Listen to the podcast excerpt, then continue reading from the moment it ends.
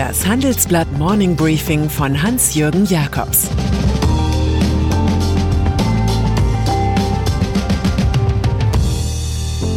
Guten Morgen allerseits.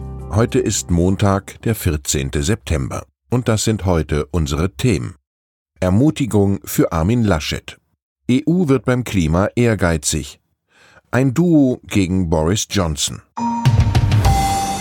Im Folgenden hören Sie eine kurze werbliche Einspielung. Danach geht es mit dem Morning Briefing weiter. Diese Podcast-Folge wird präsentiert von Ford.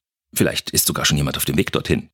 Bei Ford dreht sich gerade alles um das Thema Wirtschaftlichkeit. Während der Gewerbewochen profitieren jetzt Geschäftskunden besonders von Top-Konditionen. Es gibt viel zu entdecken. Mehr unter www.ford.de slash Gewerbewochen. NRW. Armin Laschet ist zurück in der Dauerrallye der CDU um Parteivorsitz und Kanzlerschaft. Seine Christdemokraten schafften es bei der Kommunalwahl im bevölkerungsreichsten Bundesland Nordrhein-Westfalen immerhin auf etwa 35 Prozent, mehr als erwartet. In Städten wie Düsseldorf und Dortmund kommen die CDU-Vertreter in die Stichwahl gegen die amtierenden Oberbürgermeister von der SPD, die insgesamt ein Debakel erlebte. Nur noch 23,8 Prozent in der einstigen Herzkammer der Sozialdemokratie, und das klingt verdächtig nach Infarkt und Herzschrittmacher.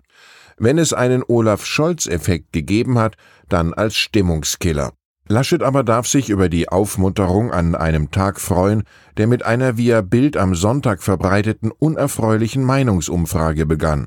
Danach halten nur sechs Prozent der Unionsanhänger den NRW-Ministerpräsidenten für kanzlertauglich.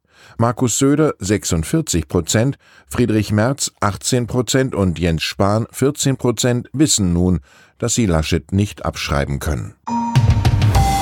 Noch etwas ist erstaunlich. Der dokumentierte Siegeszug der Grünen. Sie steigerten sich in NRW um rund sieben Punkte auf 18,7 Prozent, ein Rekordwert. In Köln, aber auch in Laschets Heimatstadt Aachen wurden sie zur stärksten politischen Kraft. Falls es mit der Deutschlandkarriere des CDU-Politikers Laschet doch nicht klappen sollte, müsste er sich nach der nächsten Landtagswahl mit den Grünen als möglichem Koalitionspartner auseinandersetzen.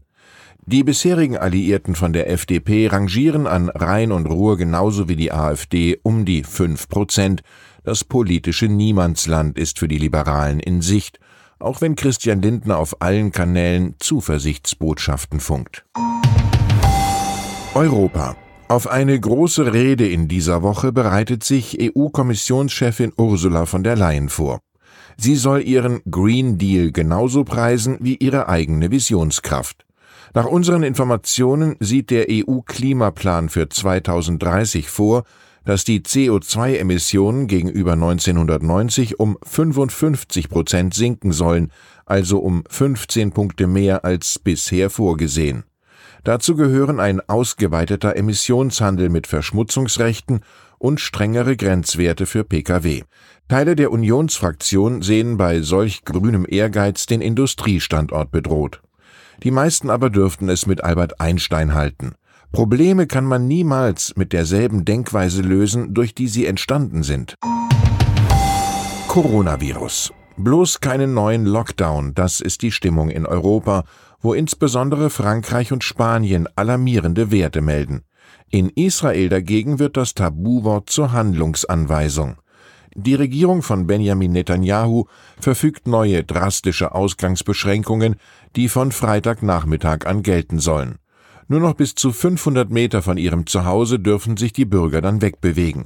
Hierzulande freut man sich dagegen über nicht mehr leere Fußballstadien. In Rostock waren 7500 weitgehend maskenfreie Zuschauer, verfolgt andererseits aber besorgt Berichte über Superspreader.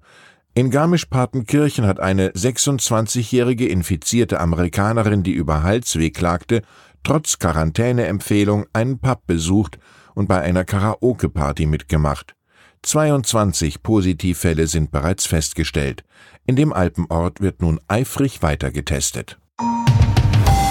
Pharmaindustrie. Bei Bayer hatte der langjährige Konzernmanager Werner Wenning ein fein gesponnenes Machtsystem etabliert. Seit gut vier Monaten nun ist der Mann Firmengeschichte und Nachfolger Norbert Winkel-Johann muss an der Spitze des Aufsichtsrats das nicht ganz unproblematische Erbe wahren und mehren. In seinem ersten Interview umreißt der einstige Deutschlandchef des Wirtschaftsprüferriesen PwC sein Programm im Pharma- und Chemieunternehmen. Winkel-Johann verspricht, ich stehe für Veränderung und einen frischen Blick von außen und ich werde unbequem sein. Vermögensverwalter.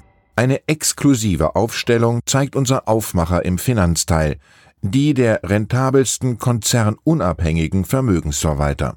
Danach liegt Flossbach von Storch aus Köln vorn mit 192 Millionen Euro Provisionserlösen und 92 Prozent Gewinnmarge. In der Spitzengruppe tauchen zudem Firmen wie PEH Wertpapier, DJE Kapital von Jens Erhard, Lois oder Sauren Finanzdienstleistungen auf. Errechnet hat das Ganze App Audit, ein Wirtschaftsprüfer für Finanzdienstleister.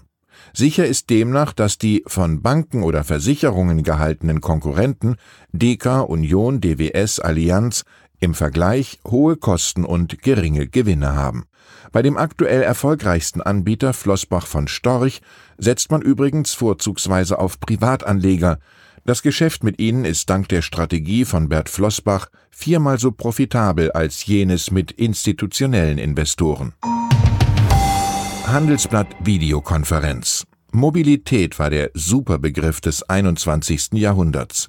Alles, was damit zu tun hatte, schien unbegrenzt vermehrbar, ein idyllisches Bild von Wachstum ohne Grenzen. Seit Corona aber gelten neue Wahrheiten.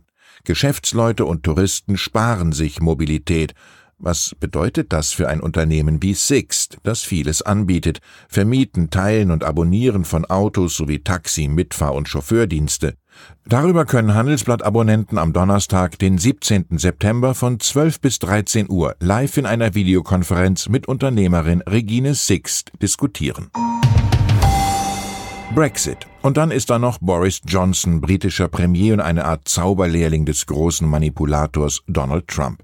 Der Regierungschef in London spaltet sein Land in der Brexit-Frage, eint dabei aber auch bemerkenswerterweise prominente Vertreter unterschiedlicher Parteien.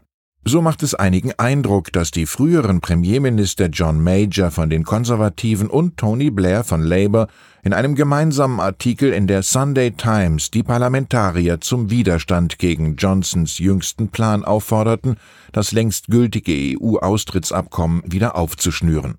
Sie sagen, das Handeln dieser Regierung ist beschämend für sie selbst und peinlich für unsere Nation.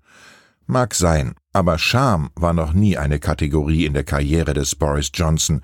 Sie verlief vielmehr entlang der Erkenntnis, dass den Schamlosen die Welt gehört oder doch zumindest ein fester Platz in den Abendnachrichten.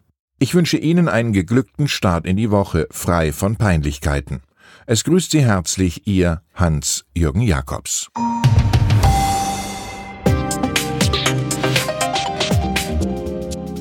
17.30 Uhr sprechen wir bei Handelsblatt Today über alle Themen, die die Finanzwelt bewegen. Ein Lebenswerk zu erhalten und seine Werte an künftige Generationen weiterzugeben, ist ein Herzenswunsch vieler Stifter. Entsprechend wichtig ist ein Partner, der weiß, wie man Stiftungsvermögen anlegt und die Sorgen und Hoffnungen, die Stifter bewegen, kennt. Dieses und andere Themen präsentiert von unserem Initiativpartner, der Hypo Vereinsbank Private Banking.